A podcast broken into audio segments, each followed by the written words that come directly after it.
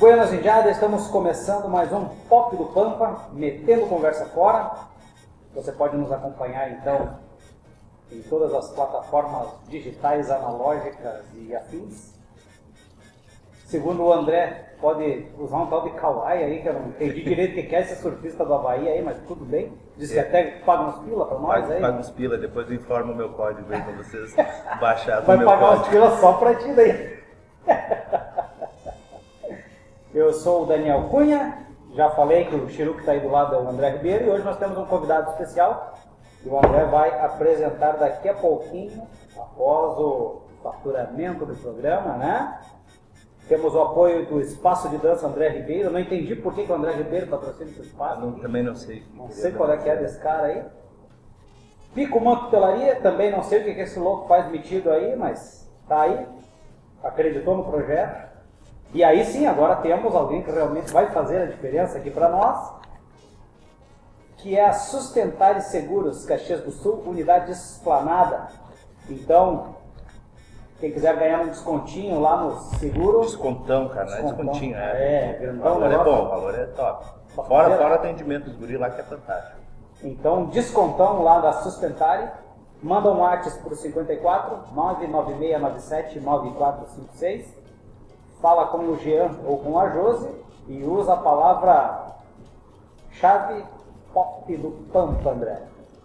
Buenas, ou beleza.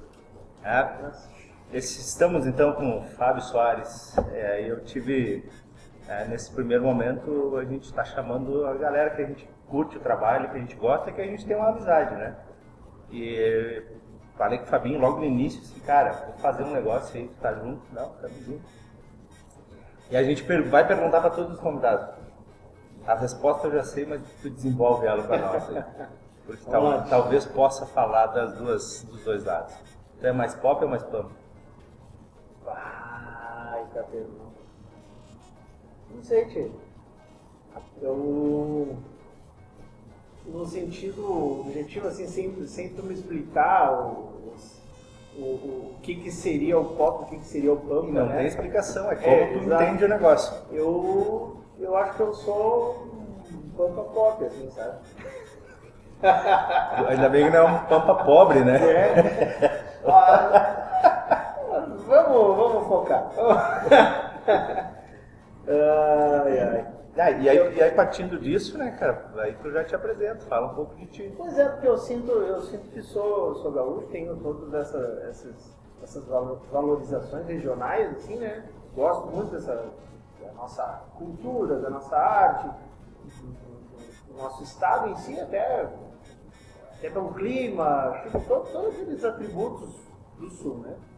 Mas, e sou músico regional, e componho, escrevo com, com as palavras daqui, mas eu não, não, não, não sou rural, né? Não vim do campo, nasci em Caxias, me criei aqui, sou gaúcho de apartamento. Esses dias eu fiz até uma postagem dizendo isso.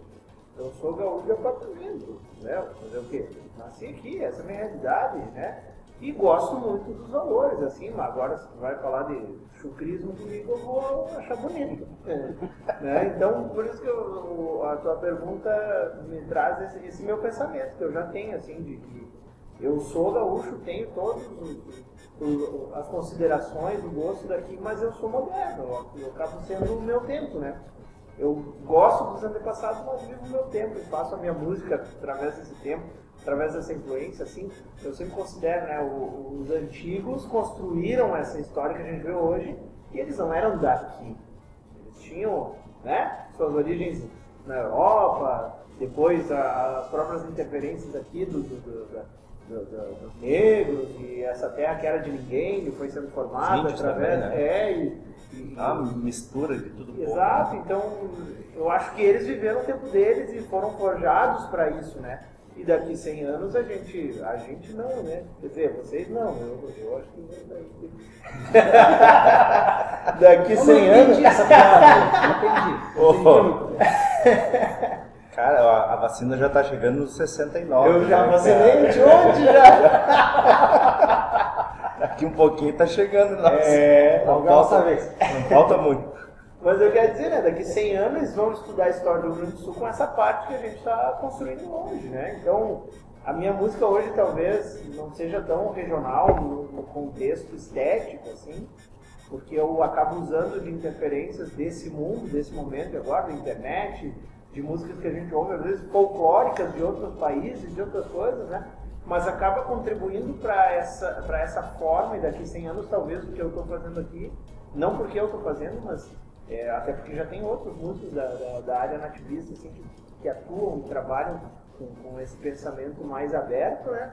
eu acho que daqui a 100 anos isso vai ser uma parte da história do mundo. Ah, lá em meados, quando teve aquela pandemia ali, aquele negócio, o pessoal ficou virtual e a música mudou, os costumes mudaram. Eu digo, né, às vezes a gente, a gente que trabalha muito com CTG, é, essa visão de que, ah, era assim, era assado, mas isso não tem fundamento, isso parece errado, isso parece errado vai ter um ponto que eu digo que daqui a um tempão os caras vão olhar para trás e vão dizer, cara, mas até 2019, por aí, tu via a foto da gauchada com uma cuia só de chimarrão. Era foto, tinha 20, 30 pessoas numa cuia, duas talvez.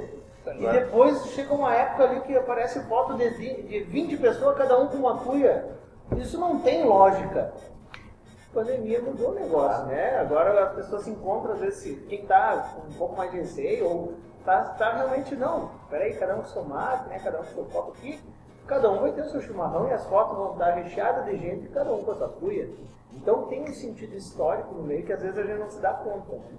E essa questão da música eu acho que é só uma, uma consequência da vida acontecendo, né? Os Uruguai faz tempo com a nossa pandemia, hein? Então a gente está né? mas não se mistura nunca. Cada um com sua É um país à, frente do seu tempo, né? É uma previsão de, de longa data que é, Já foi se adaptando há uns anos atrás, né? Quando tu falou que, que é gaúcho de apartamento, eu achei bem legal, porque normalmente o cara que é mais do tradicionalismo, ele tem dificuldade de falar isso. Ah, é, eu achei que tu ia dizer, não, eu sou maragato e vamos dar de pau no pica-pau e não quero nem saber. Mas não é bem por aí. Não, não, eu, eu acho que.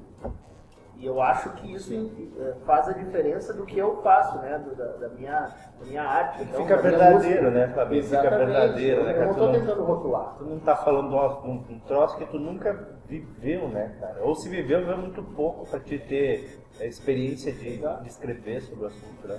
Os conhecimentos de história que eu tenho é, é ler alguma coisa para escrever alguma coisa quando eu quero escrever, ou as minhas letras, quando eu escrevo coisas, são muito mais cotidianas, assim, é reflexões, são pensamentos. E agora, agora tá falando só de casamento, né? É, é hoje, né? É, é. tem, tem bastante. Agora é o, o quem é que dizia? Ah, é, um é, uma, é, uma, é uma convivência familiar é muito maior, né? É, mas só que tem um compositor gaúcho que dizia assim, ó, se tu quer ser um bom escritor, um bom poeta, não pode ter um amor correspondido. Então eu pensei, né? Eu, eu pensei, Casei, cara, vem, tá tudo certo. Eu pensei nisso, cara. Realmente, eu pensei exatamente nisso. Não sei quem escreveu, mas eu pensei nisso, cara. Porque acho que muda um pouquinho, né? Muda, tu... principalmente questão de vivência, né? Tem propriedade, tá. tudo a gente falou do verdadeiro, né? Sim. O verdadeiro vem da vivência. Então não adianta eu querer escrever sobre uma doma, eu não vou conseguir escrever, eu posso até usar os palavreados, e, e, tem uma que eu fiz, assim, um tempo atrás, muito tempo atrás, que eu me meti a fazer isso. Cara, mas é... é até eu, eu, fico muito feliz porque eu escrevi aquilo sendo poético, não sendo verdadeiro no, no sentimento. E eu lembro da época do Diego Chaves, do Coutinho, que olhou aquela letra e disse, ah, cara, que letra bonita, me dê pra mim. Daí ele gravou no disco dele, ele gostou, a letra era a letra de música minha, e ele gostou e daquilo. Ele tem, disse, e ele tem a vivência do negócio. É, né? e ele tinha já, na época, já, já, já lidava bastante nessa parte. E eu disse, cara, que legal, fiquei feliz. Mas nunca mais eu me arrisquei assim a esse nível, né, de descrever uma situação. As vivências de campo que às vezes eu escrevo, é, é realmente baseado em coisas pequenas que eu já tive, eu já fui pro sítio, já andei com meu, meu primo lá, nós encilhamos cavalo, também sem encilhar direito, mas uh, ele, me ajudou lá, ensinei um cavalo, nós saímos pro campo buscar o gado para fazer ali no final de dia. Então, essas vivências simples, assim, de turista, já fiz várias, né? E, então, às vezes, eu, eu tento retratar esse sentimento porque é bonito. Uau, o cara no longo cavalo, no meio da tarde, final da tarde lá, no meio do campo, né? E eu, pra mim, como disse, né? É turismo, né? Pra eles é a vida, a função, é o cotidiano, o dia a dia. Então ele vai saber escrever e falar muito mais do que eu, né? Sim. Palavreado e tudo mais. E cara, e aí, aí esse ponto, é a questão de ser verdadeiro, né? Mas ah, como é que começou isso aí, cara? Tu dançava, né? Ou a música tá junto desde, desde Piazinho, desde o início? Na verdade, Tu dançava, eu te conheci dançando, metido chulhador e goleiro. é goleiro. Mas tu também é goleiro, né? E chulhador. E chulhador, né? De- Só? quase. Nós- eram os dois muito mais que eu, né? Goleiro. Não, acho que não. Ah, eu acho que não. É, mas ah, eu comecei é, dentro do CTG, lá com 7 anos, no Velha Carreira, da Frase. CTG, do jeito que se Velha Carreira, da Frase, aqui de Caxias.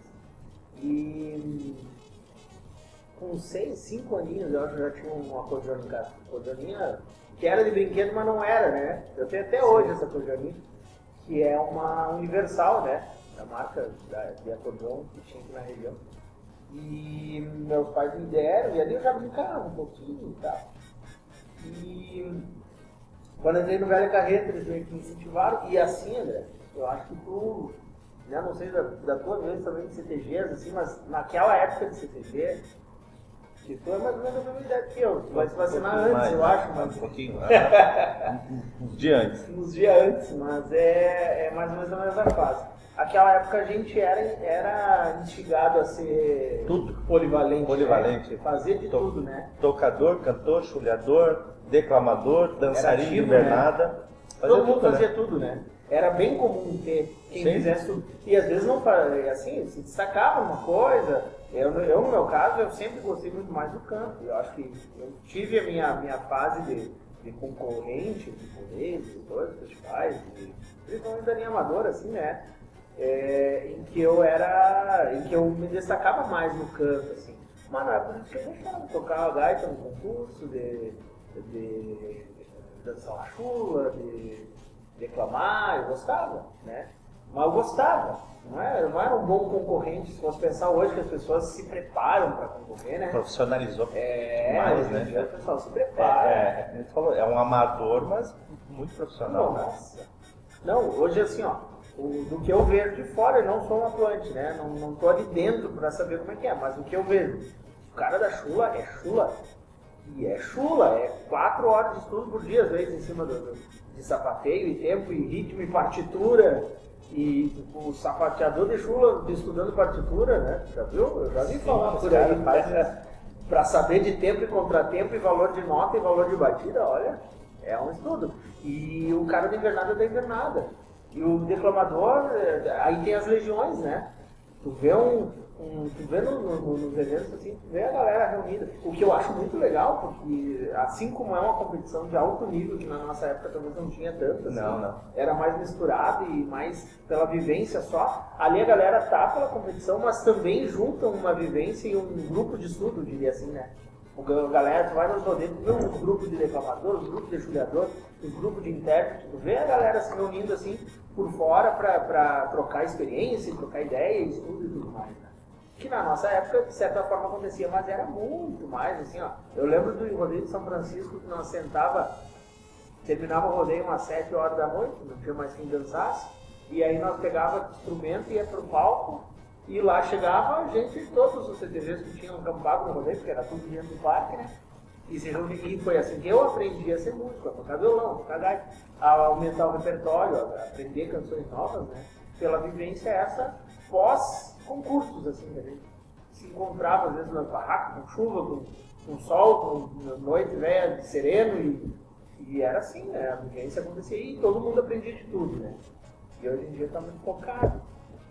Tem sempre um lado bom e um lado ruim, né? Mas de todo jeito sempre vai ter. Então, então começou na gaita. Então, então, como música, sim. Lá com 5, 6 anos, que daí eu ganhei gaitinha e brincava, né? E aí com 12 anos, 13, 96, estudar, 82, 14 anos, né? Mais ou menos, 14, por aí, 14, 15. Eu, eu lembro bem certinho, assim, foi 96, foi o ano que eu ia dançar, foi o ano que eu ia tocar no Enar, no Fegate da época. Eu ensaiei para tocar uns dias antes, pá, pá, preciso tu dance, foi dançar. Aí no outro ano eu ia dançar. Pá, nós precisamos de musical. Aí eu fui tocar. Ou seja, né? Eu nunca me governei, né? E o... Tu já estava sendo preparado para o casamento nessa época? eu acho que sim. E aí o, o, o Toninho, que era o patrão do Sunny Criolo na época, ele, ele me deu essa oportunidade de ser uh, gaiteiro do CTG, né? E naquela época também tinha isso. Cada, cada CTG tinha seu, seus músicos. Se criava os músicos em casa, né? Ah, saía dali, tocava ali, era dali, e às vezes parava de tocar e a vida seguia para outro, né? A função de música. E eu, ele me deu essa oportunidade lá e, e eu lembro que eu disse pra ele, não. Eu, eu, olha só, antes eu pagava mensalidade e era. Eu já era metido de dança, assim, de gostar, né? E eu era instrutor da Mirim, e eu pagava mensalidade. Eu não recebia salário, nada. Eu pagava mensalidade e era instrutor da Mirim. E daí ele me disse, ó, oh, eu preciso de um gaiteiro aí, nós vamos te pagar 100 reais por mês. Ah, 100 reais em 96 era muito dinheiro. O cara, o cara calculou 3 pila por dia no cavalo. Já tava bem parceiro, né? 100 pila agora. Um livre? Pensa só. E aí eu lembro que eu disse pra ele, não, tudo bem, se, se o CTG precisa, eu, eu, eu preferiria pagar a mensalidade e dançar. Mas se o CTG quer, quer, precisa de gaiteiro, você é gaiteiro. Né? Mas tipo, eu lembro que a troca foi tipo assim, ó, se, o, se o CTG precisa, eu vou. Né? Daí eu assumi de gaiteiro ali, e depois uns tempos, acho com 15 anos, com 12 anos eu ganhei violão, mas ali eu ainda era gaiteiro, né, nesse período. Até mais ou menos uns 15, 16, que daí eu troquei mesmo a acordeão pelo violão, né? E no, no aniversário de 15, eu debutei, né? Tá bom? Mais gente. Foi, foi, foi meu. meu... É, Teve mais gente que fez essa festinha. Não precisa é. falar sobre esse assunto agora. O convidado é o Fábio. Meu, meu pai fez uma festa. Pá, qualidade. 350 pessoas na, na, minha festa de 15 anos. Convidado meu, acho que era 20. o resto era tudo do pai, né? Do pai e da mãe. E aí o CTG me deu. Eles queriam uma menina? Acho que não. Acho que só queriam comemorar mesmo. e aí eu ganhei um violão do CTG, do Santiago. Aí eu, eu tinha um violãozinho bem iniciante, assim, bem simplesinho, né? E eles me deram um violão de cinco marchas, turbo, não sei o que, lá, era um negócio aí. Pra mim era uma evolução enorme assim daquilo que eu tive. E aí a partir dali eu, eu foquei mais com, com o violão. E daí foi vivência pela vida, uma coisa leva a outra, e até o ano passado, 2019, que a gente fez aquele, aquele show na Casa da Cultura, em comemoração aos 20 anos de música ali. É, ali eu, eu até trouxe essa fala, né? A gente constrói as coisas e não sabe o que constrói, até que para e olha para trás, né? Olha para trás e fala, olha, já fiz tudo isso na vida, tem tudo isso, né? como, como legado ou enfim, como experiência, né? Tantas coisas. Então, olhando para trás, assim, a gente vê, nem, nem, sabia que hoje estaria aqui, por exemplo, falando de, de toda essa história, né? Eu disse hoje para minha esposa, disse, hoje eu estou me sentindo muito mais artista que outras vezes, ela, porque assim, me convidaram para ir lá conversar só, eu não tinha que ir lá cantar. Eu disse, vá, muito legal. Ô Fábio, é, é, é, legal de, de, falar isso pra ti e pra galera que tá ouvindo também, porque é, esse tipo de conversa às vezes a gente tem nos bastidores ou depois do rodeio, que a gente fica lá tomando uma serva e fica ah, batendo ah. papo. E daqui a pouco tem um monte de gente que conhece realmente o cara que vai lá e toca o meu CTG. Uhum. Mas não sabe quem é o Fabinho, não sabe dessa história toda que passou. Não, daqui a pouco tem um piazinho que está começando a tocar uma gaita e não sabe que daqui a pouco pode chegar também, né? Pode Pode sair e escrever. Porque, sim, porque aí tu estava tocando já e fazendo música dos outros, né? Sim, mas ali nesse período, mais ou menos 94, 95, foi quando eu comecei a concorrer também.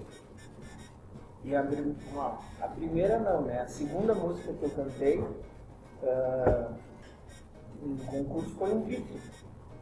Nenê Sarturi, Nancy Vargas. Me esquecer o terceiro nome aqui, mas tem mais um, um poeta ali no meio, um compositor ali no meio. E, e é uma canção bem, bem clichê até, assim, é um tema muito recorrente, principalmente da, dos anos 80 ali, 90.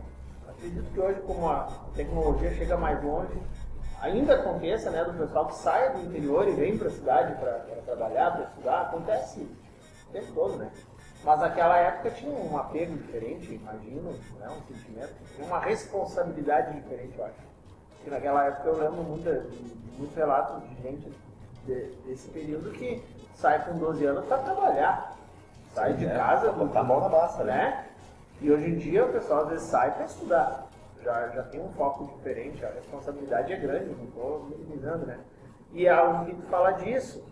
E esse foi meu primeiro tema de rodeio, foi meu primeiro tema que eu plagiei, vamos dizer assim, né? Foi meu primeiro tema que eu compus, que eu escrevi. Eu escrevi uma letra nesse mesmo sentido, né? Do filho que sai e volta para casa. E aí é um reflexo do quê?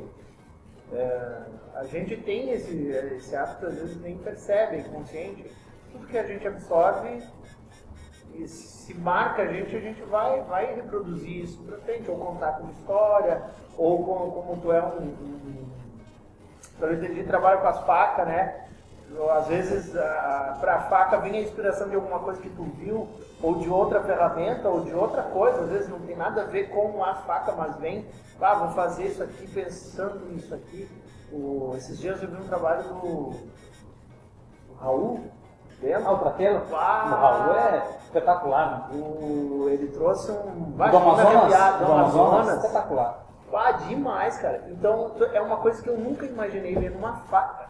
Né? Tipo, uma história contada em cima de uma faca. Eu achei fantástico mesmo. assim. E é isso que eu digo. é, a gente acaba reproduzindo, às vezes, coisas importantes e que marcam. E aí, naquela época ali eu reproduzia muito, né?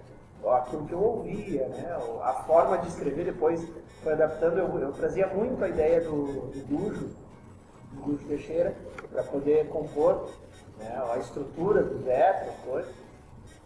Então, é, acho que ali mais ou menos por 96, 97 foi que surgiu essa primeira letra, né? Essa que é a música Estou de Volta, e que relata isso. E cara, mesma coisa, assim, foram experiências que eu fui.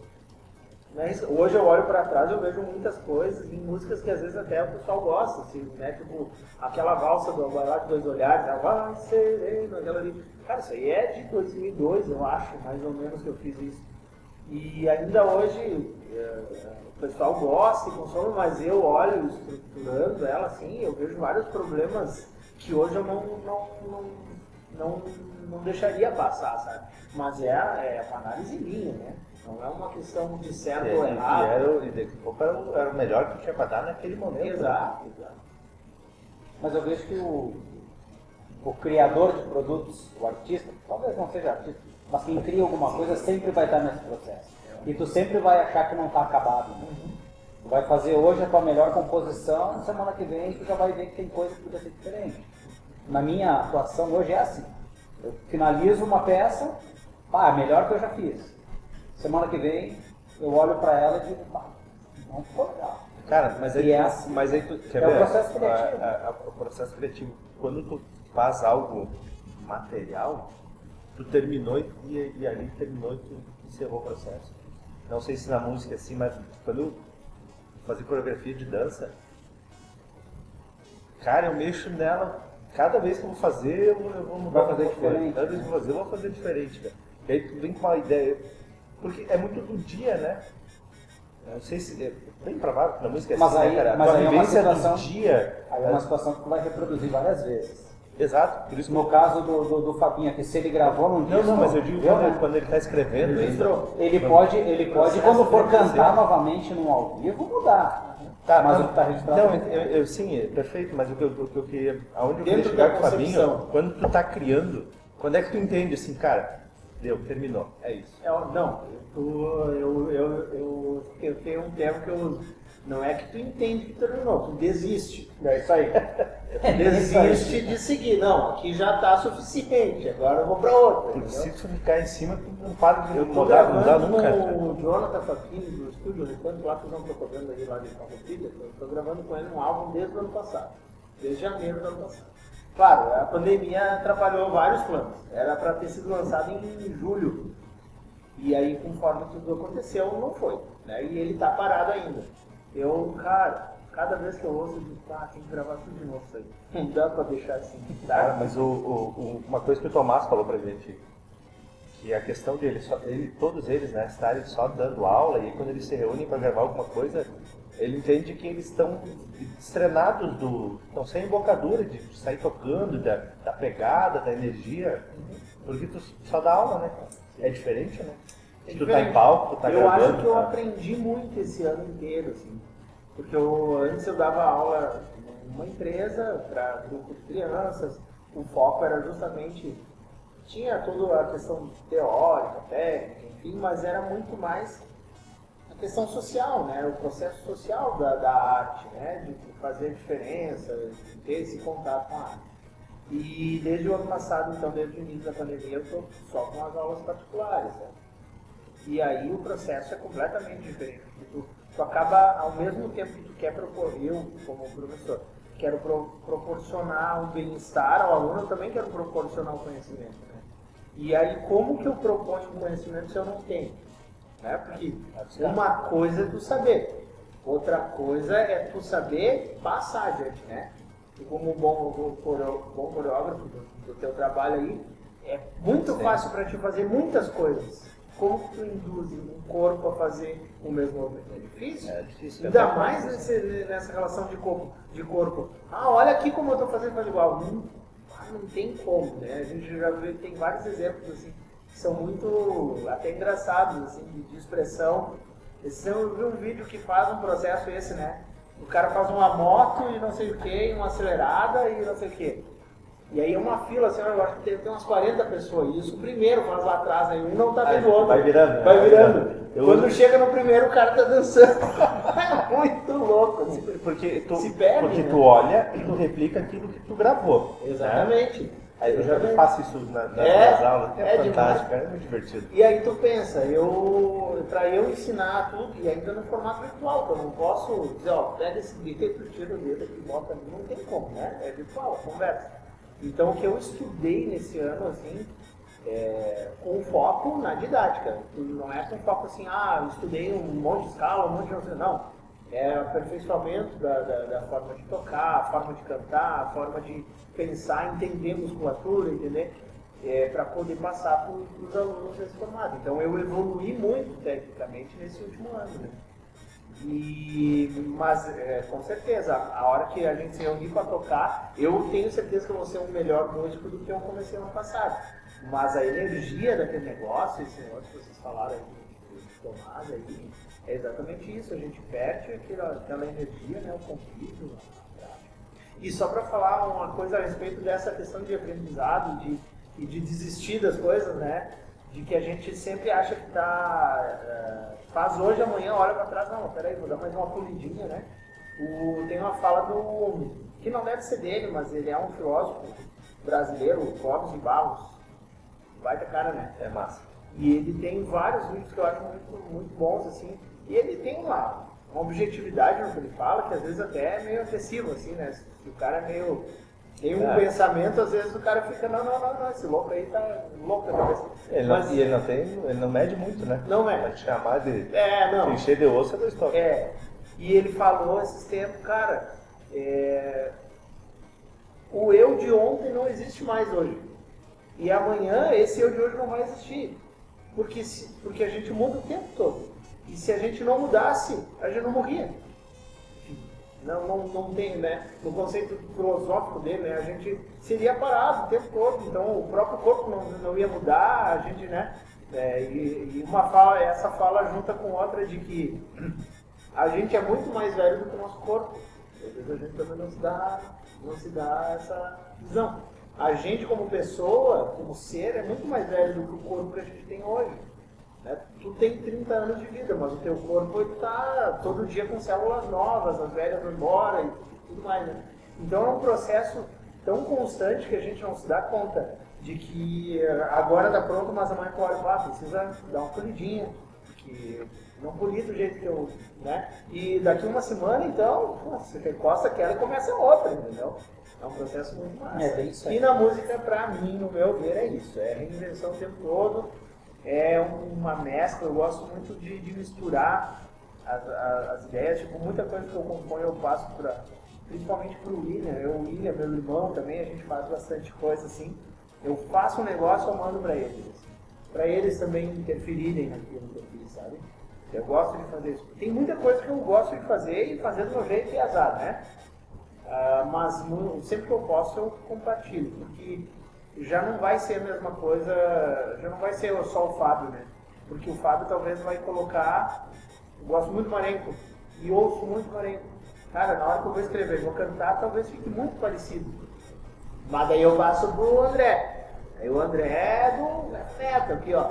E aí ele já bota uns acordes diferentes, já bota uma nota diferente aqui. E aquele negócio que era bem tradicional já não é mais tão tradicional. Aí vem pra cá a mesma coisa, né? Cada um acaba interferindo de uma forma, né? Isso é legal porque, mas isso foi mudando, né? Eu acho que tu começa mais tradicional, é só assim, acompanhar um pouquinho das tuas músicas, né? É. Elas, elas vão tendo uma, uma mudança de disco para disco, de, de tanto de letra quanto de melodia. É, eu eu acho, eu considero muito que esses últimos oito anos da minha vida, assim, 30, né? Eu até digo assim, né? minha vida musical, não desconsiderando o restante, assim, mas a minha prática musical, ela se aperfeiçoou a partir dos 30, porque foi quando eu entrei na faculdade. E aí, é, fui jogado para dentro de um ambiente onde, assim, ó, não tem gênero, não tem... Tu estuda, tu vê tudo e tu vê que tem muita coisa próxima uma da outra e que a gente às vezes regionaliza no sentido bairrista de dizer, ah, isso aqui, isso aqui é daqui, você não pode ir para lá, você não pode vir para cá. Só que tem tanta coisa que, que muda. Eu sempre dou um exemplo, né? É, claro, não é só isso, mas é, miúdos, assim, ó, a polca paraguaia da polca argentina é a harpa e o acordeon porque o conceito final acaba sendo muito próximo. Né? Conceito estético, se tu botar a gaita tocar uma banca paraguaia, um acordeon, um acordeona, vai ficar correntino. E se tu colocar. E estou falando, estou sendo bem chulo, assim, né? Bem, bem mal comparando no caso. Então é uma questão às vezes que a gente precisa se abrir a ouvir outras coisas para entender o quanto as coisas são próximas. Né? E aí nesses oito anos de faculdade é, eu tive contato com muitas coisas, com muitos estudos, muito, muito material muito interessante, pensamentos um pouco mais teóricos na hora de consumir, às vezes, alguma coisa. E aí esse álbum que está nascendo com. Eu comecei a gravar lá com o Joe, que está saindo agora, se tudo der certo no primeiro semestre, talvez nos próximos dois, três meses aí já, já esteja pronto. É um álbum que eu me propus a produzir e a gravar. E possa ter espaço com certeza, muito diferente de tudo que tu já ouviu dos meus álbuns. Então, se, se tu é um cara que vem com uma fala bonita, assim, surpreendente para mim de dizer, cara, tu, tu, nota nos teus álbuns que as coisas mudam e tal, tu vai ouvir esse e vai dizer, é do fato isso. No meu sentido, sabe? Sim. Porque o ano 2019 foi um marco também importante que eu nunca trabalhei com baterista no, no contexto musical, né? Em 2019, 2019 esse, essa parceria começou com um, amigo lá de, de bateria, o Edson, e ele tem acompanhado, então, a partir daquele momento eu, eu inseri isso. De que não, não, a bateria já dá outro clima na, na estética musical né, do trabalho. E só que aí também entra, entram esses detalhes, né? Qual que é a estética desses? Como que ele atua com essa bateria? até eu, não entendo nada dessa parte, mas falam que ah, os bateristas que usam os pratos muito altos eles são da pegada, são da batida. Se usa os pratos mais baixos, é, são é, mais leves e tal, né? E o Gleison tem essa linha, ele tem uma linha mais de construção junto, sabe? E, então eu não entendo, não sei se é isso, então o pessoal está ouvindo, está vendo aí, ó. Não estou admitindo nada, eu acho que é o que eu ouvi, né?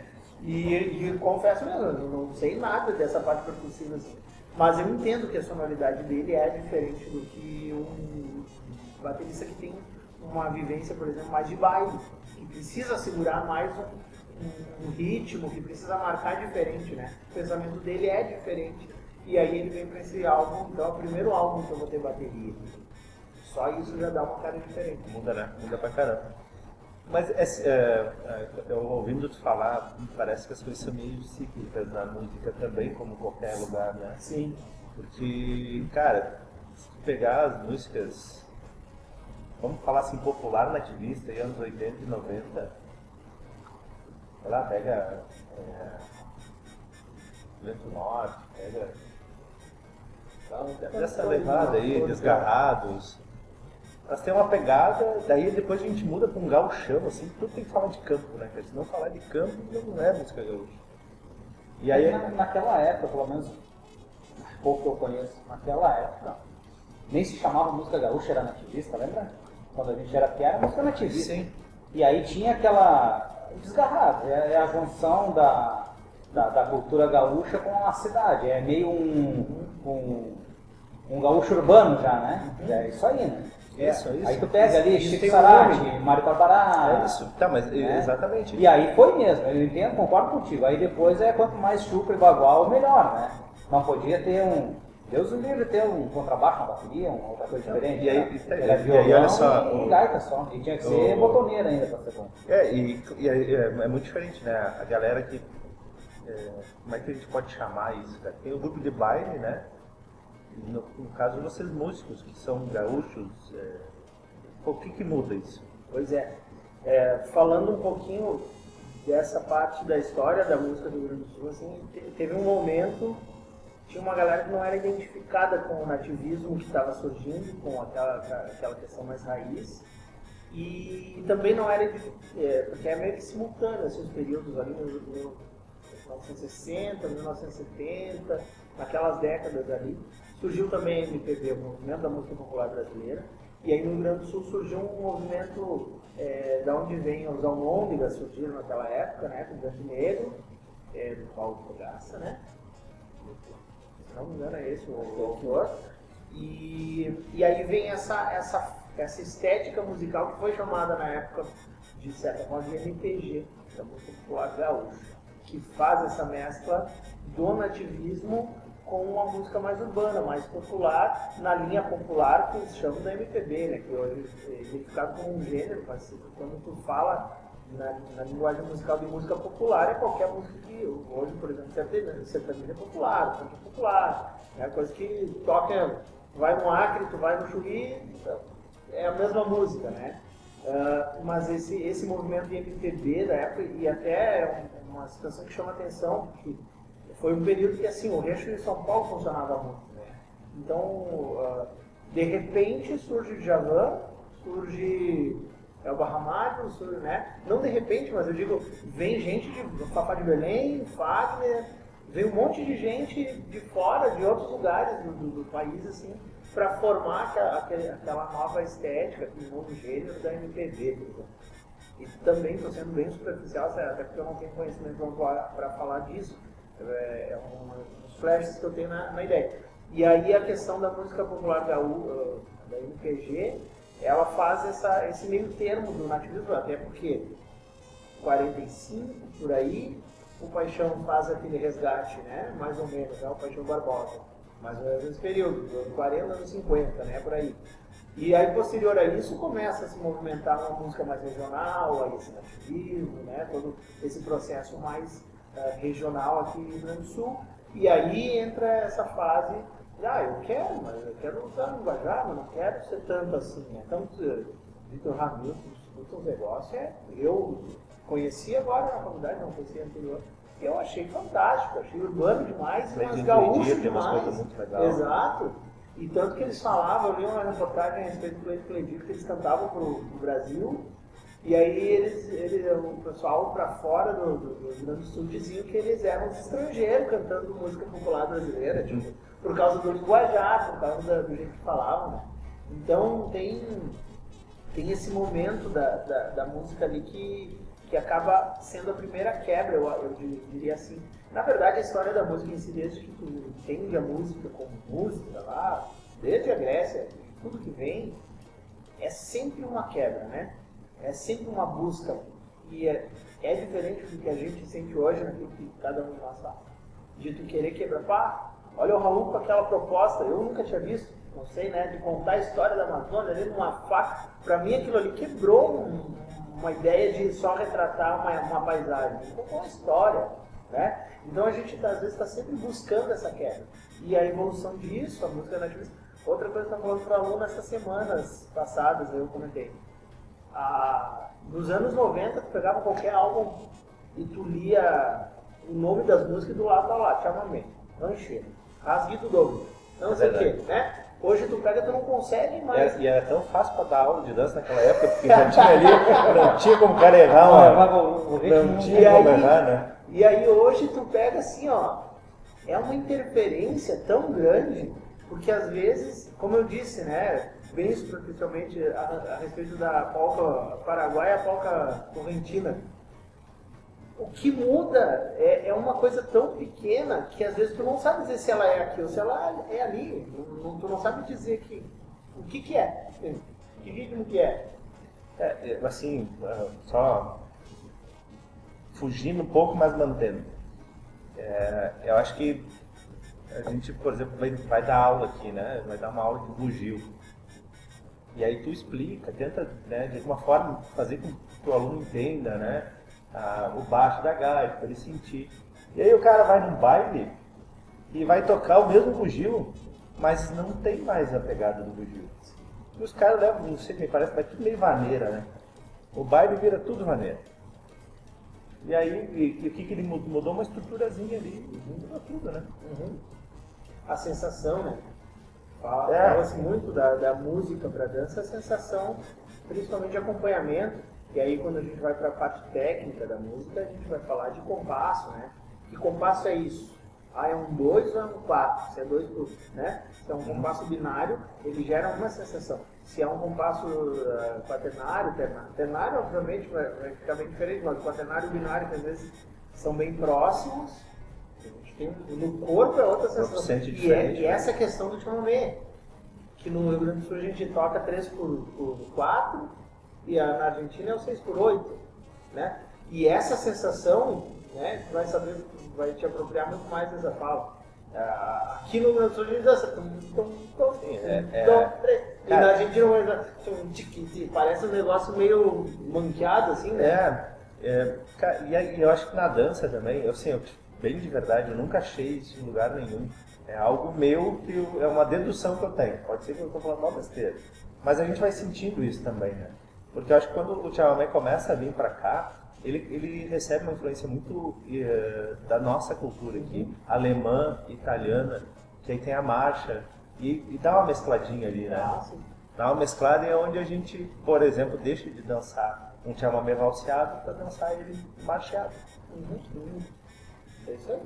E isso nada mais é, voltando ao início da nossa prosa aí, a interferência de momento daquela fase. Veio pra cá, foi ganhando interferência do que tinha aqui. A diferença é que hoje não precisa vir pra cá interferir. Tu pega o celular aí, busca três vídeos do chamamé búlgaro. É bem simples. Acabou de criar um. Uma- Você não tem que aí, vender lá é, agora, pega um compasso lá de 9 por 12, entendeu? E, e transforma aqui, ah, vou usar essa, essa interferência aqui. Ah, hoje tu busca interferência se quiser, né? Tu não precisa depender dela acontecer simplesmente. Né?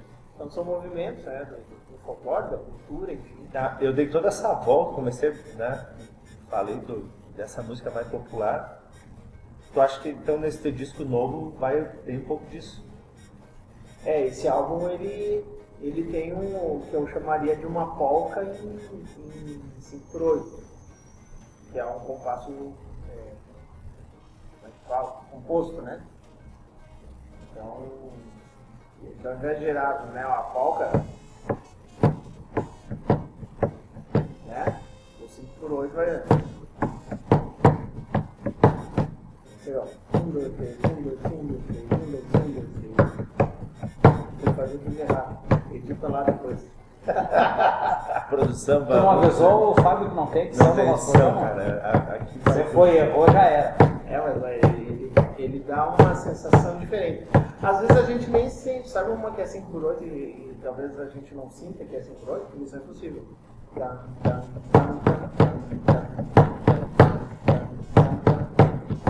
Eu nem sabia que isso é impossível era.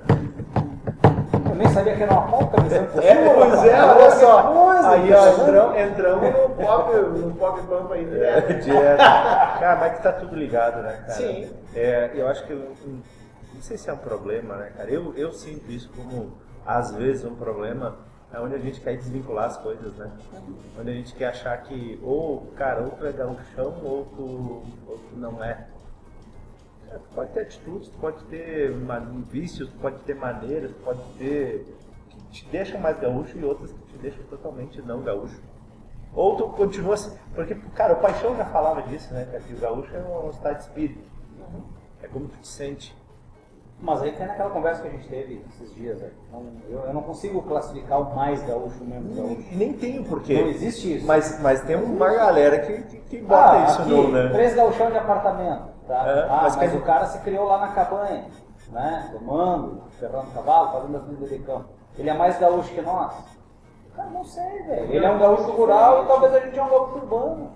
Mas eu acho Talvez que ele seja o que a gente pode dizer assim, né? Mais folclórico. Talvez ele seja mais genuíno no sentido no sentido da vivência, que- da, da experiência que ele tem de vida, né? Que a gente tem uma interferência completamente moderna e às vezes vai para o interior lá, o cara mal é mal, não, não sabe nem o que, que é esses aparelhos, né? Não, e, e vou te dizer que Mas é mais eu conheci menos- pessoas do, do, do interior mesmo, assim, bem do interior do estado, sabe? Interior de Da Serra, por exemplo, tá? Bom, deveria ser o mais gaúcho de todos, né? O cara nunca tinha botado, um, morou a vida inteira lá na colônia, sei lá, colônia, campo, sei lá como é que se chama lá no sítio, nunca tinha botado a bombacha na vida. Aí, aí, define isso. Ele é gaúcho? Mais, menos? Não sei. E, e aí, no mais ou menos, ele é mais gaúcho do que muito gaúcho que bota bombacha, às vezes, só pela. É, aí, cara, se, se fantasia na, na Exatamente, exatamente. Aí tá. Tem um, é tem que- um, é tem um a livro bem ligou, interessante né? que é do Ciro Silveira Martins, que ele fala sobre o gaúcho a pé. Que tu tem aquela- aquele estereótipo do gaúcho, o gaúcho é o centauro, o centauro do pampa, né? Tá sempre Sim. no cavalo. O Fábio diz que andar a cavalo é turismo, né? Pra mim, É. ah, É turismo. Faz tá? anos que não- O que, que ele fala? Chegou um momento que o gaúcho teve que abandonar o campo e vir para a cidade. Marginalizado ele saiu do campo e marginalizado ele chegou na cidade. Aí ele chega aqui para viver na periferia, cara, para viver na favela, o gaúcho favelado. Era o farrapo de novo. Sempre na mesma, nunca muda esse negócio aí. tio. E aí ele chega aqui, ele vê a filha se prostituindo. O filho, isso algumas décadas atrás, Sim. obviamente, né? O filho ah, se entregando ao alcoolismo, ele se entregando ao alcoolismo, e aí é um gaúcho, cara, destruído, né? Que teria até vergonha de, de, de dizer que é gaúcho lá do interior, ele vem e enterra aquela cultura. E aí nós temos um movimento inverso agora, que é o cara que está na cidade e quer reviver aquela cultura. Então eu acho que é quase impossível tu definir isso aí com mais ou menos gaúcho ou tradicionalista. Não Então, tem como. ponto, né? Não Exatamente tem isso. Acho que a gente tem que parar com isso, né? Tem que parar. É, é, é com, com esses preconceitos, com, essa, com esse ritmo. rótulo de colocar nas pessoas, né? Não tem rótulo. Exato, é, mas é o rótulo do ritmo. Né? Como é que tu vai dizer que é uma rancheira se ela tem, né? Quando ela tem várias coisas junto dela que, que, que deixam ela diferente daquela rancheira histórica, folclórica, tradicional, né? Nada mazurca. É de uma, de uma época onde as coisas. A gente nunca vai conseguir fazer estudo de história, e pelo menos é o que se fala na, na, na faculdade, né? A gente não consegue compreender a questão histórica na forma que ela realmente foi, porque é, um, é, um, é uma análise de relato. O ser é diferente. E nós estávamos falando no tempo em aula. Possivelmente, anatomicamente, o ouvido daquela pessoa de 1700 era diferente. O material que a pessoa tinha para É. fazer um instrumento era, era Eram diferente. outras coisas. E, e aí a gente hoje está aí, eh, ah, mas essa música era assim. Possivelmente não. né? A gente fala muito, voltando ao tema CTG, né, das invernadas e tal. é, o que que. Ah, era assim que era feito? Possivelmente não. Né? Possivelmente era muito diferente, inclusive, né? É uma análise, é um estudo, o Paixão fez, recolheu, trouxe informações, compilou. Ah, mas o Paixão dizia que era assim, o fulano disse que é assado. Cara, a gente nunca vai saber. E aí entramos na, na era moderna, fazendo, né? A nossa vida, se tu ver as minhas filosofias assim de dentro de casa nessa quarentena. Nós vivemos a vida inteira por confiança em tudo que a gente vê e faz e consome. Tudo, tudo é confiança. Nada é a gente que comprova, ou ainda, muito pouco é a gente comprova. Quem que diz que isso aqui é água com gás? A gente acredita que é. Te venderam No essa ideia, né? rótulo diz que é. A gente compra para ser e a gente toma porque é água com gás. Sendo bem explícito no, no sentimento. Eu achava que tomava leite um tempo atrás, depois descobri que estava tomando outras coisas. pô. Era, o que, era? ureia, Formol? Formol, eu dizia. ureia, Morfol. formol, ureia e sei lá mais o que. É isso que eu digo.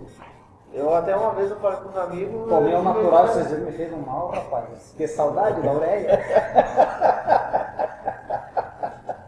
Eu comentei isso um tempo atrás sobre água mate, eu dei o exemplo, né? Depois os amigos ficaram me chacotando um tempo. Disse, tu compra pra ser ah, paraguases, não sei o que ali, mas paraguaienses. é, não tem grama, não tem salsa junto, não tem. Como é que tu sabe? Tu não sabe, tu não tem um microscópio em casa, um, um negócio, um reagente pra fazer o teste pra dizer não. Isso aqui É, não, agora nos rótulos, olha é. lá, tá 100% nativa, mas tem umas que diz lá 97% erva mate e 3% outras ervas. Mas sabe o que é esse negócio? Então é nesse sentido. A vida da gente é confiança o tempo inteiro, né? Em tudo. Tu acredita? E aí às vezes a gente tá, ah, mas eu não vou fazer isso aqui agora não, porque tu tá louco, isso aí deve ter um negócio. Cara, mas e todo o resto? Tu faz todo o resto pela confiança plena de que é. E daí agora na hora de uma, uma situação que a gente vive da nossa realidade, às vezes as pessoas querem botar em xeque coisas que talvez desde que são crianças já estão em xeque por outras coisas em outras funções.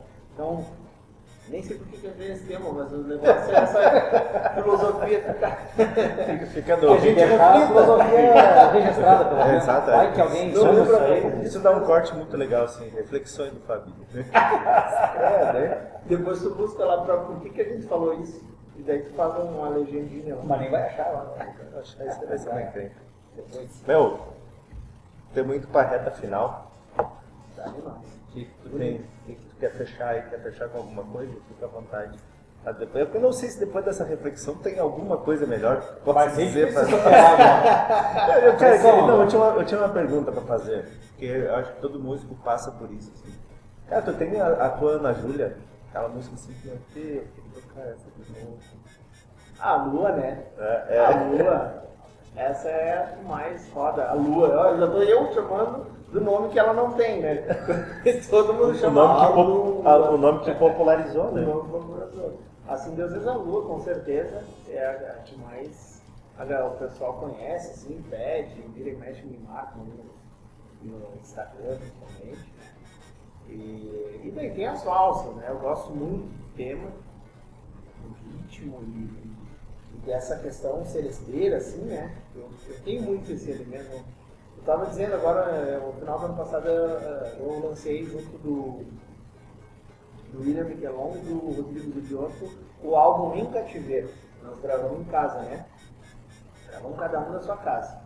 Pra não mentir, o William veio ali em casa um dia, porque nós íamos fazer uma participação Fizeram uma programa, aglomeração, daí, né? É, dois. E daí, mas já é gente, né? E, e aí ele gravou ali em casa um pedaço, mas tipo, captado em casa, e depois ele gravou o resto na casa dele, o restante. Então a gente fez num, num formato bem artesanal. E. Por que, que eu ia falar disso? Mostrei Porque tu não, mim. a pergunta foi se tu não aguentava mais cantar alguma música. Ah, sim. E daí. Então é Eu isso acho que aí. não é que eu não aguenta, né? Não É? é que não aguenta, né? Não, não. E aí o, É o... Mas é, é, é a popular, né? Eu acho que é a música mais o popular. shot né? da lua é popular. O shot da lua é que a galera não traz. Mas não sei por que que eu vou morrer com CD novo. Tu tá, depois tava falando das valsas, daí Ah, das valsas, claro que eu gosto muito desse clima.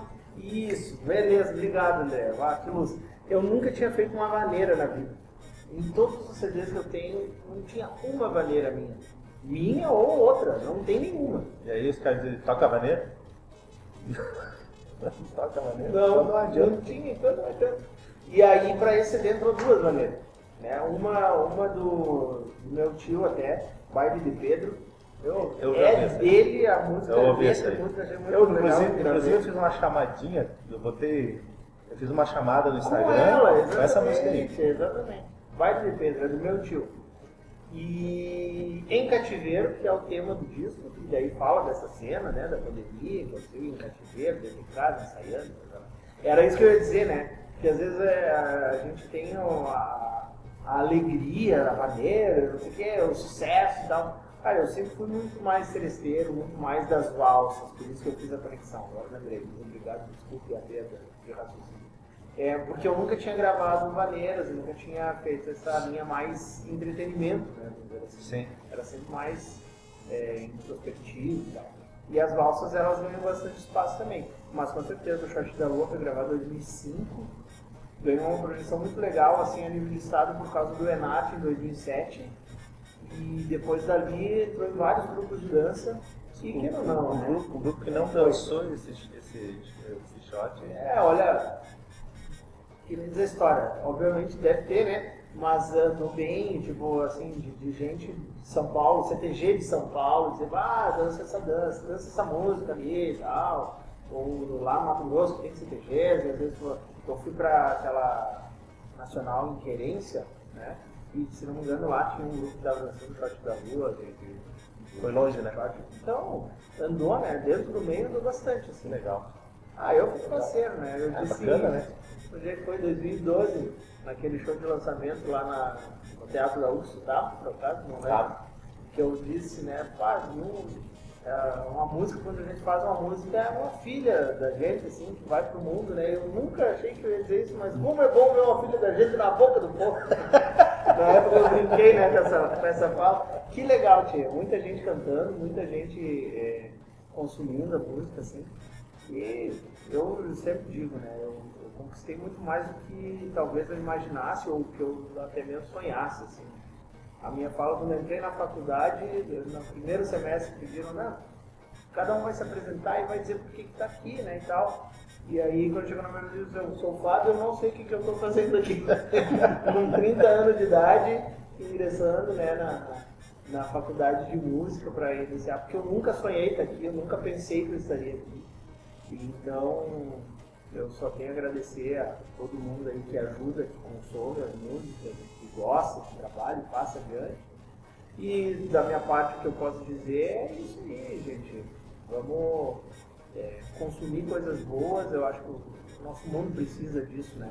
E essa minha proposta sempre foi, né?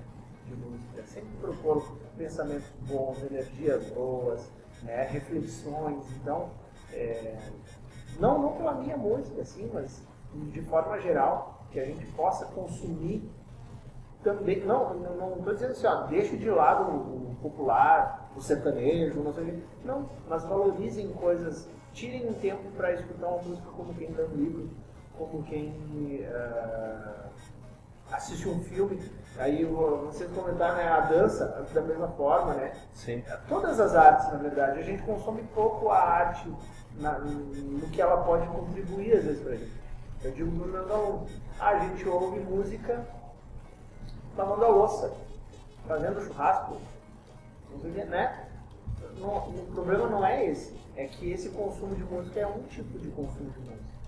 Ou quando tu lê, um- tu lê um livro lavando a louça. Não tem como, né? Né? Te não dedica consegue- aquilo, né? Exato. Então, Te é entrega aquilo, né? Tem que.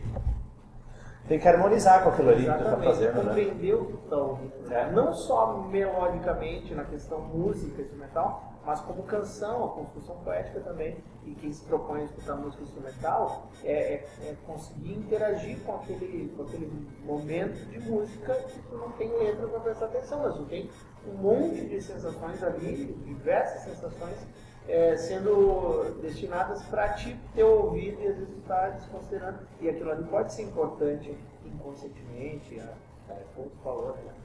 harmoniosamente, né? Pra ouvir, bonito, né? É isso. Fabio, passa o- os, os contatos aí, os seus. Tá atendendo casamentos, é, Agora velórios. tá tudo trancado, né? Não dá, tá só com as aulas de música aí, dá, vai. Passa um contatinho aí pra galera que Eu tô quer, trabalhando. quer, conhe- quer fazer uma aula e tal, onde Claro. ser teu trabalho. Estou trabalhando com aulas particulares, é, por enquanto só em formatos virtuais, só, só online. Os caras que é grupo de risco tem que se cuidar, né? E olha, e é um, um desafio muito bonito, né? Eu tenho uma aluna na Malásia, Olha aí. tem um aluno no Mato Grosso, um aluno no Oeste Santa Catarina, então tem, tem um outro aluno que é aqui mais pertinho, de Marau, mas ainda assim, né? Não, não faria presencial, né? Inicial não teve pouco. É, muito, muito legal. Chapecó também tem um aluno lá. E então tá funcionando bem, funciona bem tranquilo. E é só no Instagram, Fábio Soares, RS, ou aqui pelo canal do, do Pop, Pop Pampa, né? Top do pampa. Pop do Pampa. É, também por ali vai conseguir acessar, né? Contatos lá. Acho que ali é o melhor canal, assim, é onde eu estou mais ativo, né? E tem no YouTube, tem material, né? Fábio Soares no canal do YouTube, no, no Facebook também, então busca lá, consome a música e ali por ali você não, encontrar se não, se não procura a lua, que vai achar Ou rapidinho. uma polca búlgara, né? É, uma polca búlgara, um chamamé búlgara. Ah, chamamé búlgara, né? Polca búlgara. Então É tá, aí, moçada. gente. Estamos se encaminhando aí para a finaleira de mais um episódio aí, ou melhor, o nosso primeiro episódio, né? Esse aí vai ser o primeiro, primeiro programa que vai ao ar. Agradecer demais, Fabinho, por ter disponibilizado. Se arriscado. Se arriscado aí, tá pegando, ó. Não, não, nem vamos falar besteira, né? Vamos agradecer de coração mesmo por ter, ter vindo aí, tá passando a tarde com a gente, batendo papo. Muito bom. E foi muito legal. E Ah, as próximas. Eu agradeço vocês aí pelo, pelo convite, sucesso no programa aí, tem tudo para ser um baita momento, muito legal mesmo. Que é uma conversa, eu tava nervoso no início, né? O que, que vamos provar, o que, que vamos pedir, né? E, e só começou e tá terminando, tipo, não teve. Passa, e passa uma horinha que a gente pauta. nem, nem vê, né, cara? Muito legal, fico muito feliz mesmo de poder estar aí. Sucesso para vocês e contem comigo aí que eu puder. Tá, beleza. A próxima tu vem pra tocar uma hora junto. Vamos lá. E vem com, a, com o chamamé búlgaro. Isso aí, vou dar uma estudada. com esse negócio. Ficamos por aqui então. Se tudo der certo e o próximo convidado aceitar, né? Se arriscar conversar conosco aí, meter um pouquinho de conversa fora, estaremos então na próxima semana com mais um. Tá, é, deixa eu dar um recado antes que tu feche aí. Então, nossos programas estarão indo ao ar todas as quintas-feiras, tá? 20 horas, em todas as plataformas aí que você pode encontrar é, os podcasts. É isso aí. Valeu!